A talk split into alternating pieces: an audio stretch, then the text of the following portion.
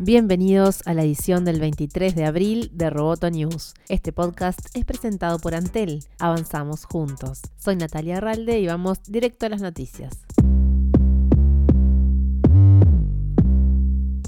El gigante chino Huawei sumó una nueva acusación en Occidente y en este caso de la CIA. La Agencia Central de Inteligencia estadounidense acusó a la compañía de ser financiada por la seguridad del Estado chino, según informó The Times. Más concretamente, la CIA acusó a Huawei de recibir fondos de la Comisión de Seguridad Nacional de China, el Ejército Popular de Liberación y una tercera rama de la red de inteligencia estatal china. The Times señala que en China, por ley, las empresas están obligadas a cooperar en materia de seguridad, lo que hace especular con que se podría facilitar el acceso al software que permitiera espiar o alterar comunicaciones. Huawei dijo que estas acusaciones no tienen fundamento.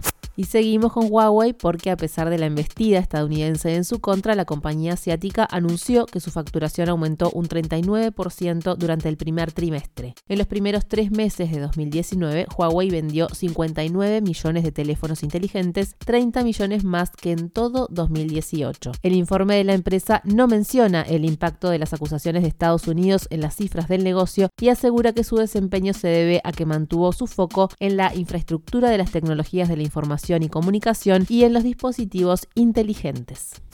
Samsung no lanzará el Galaxy Fold el próximo viernes, según lo previsto debido a las críticas y problemas reportados por los primeros usuarios del dispositivo plegable de 1.980 dólares. Aunque muchos evaluadores compartieron con nosotros el gran potencial que ven, algunos también nos mostraron cómo el dispositivo necesita mejoras adicionales que podrían garantizar la mejor experiencia de usuario posible, dijo la compañía en un comunicado. Entre las dificultades reportadas está el desprendimiento de la película protectora de la pantalla, aparición de grietas y fallas en el funcionamiento general. Samsung retrasó el lanzamiento y dijo que harán nuevas pruebas internas. También se comprometió a reforzar la protección de la pantalla.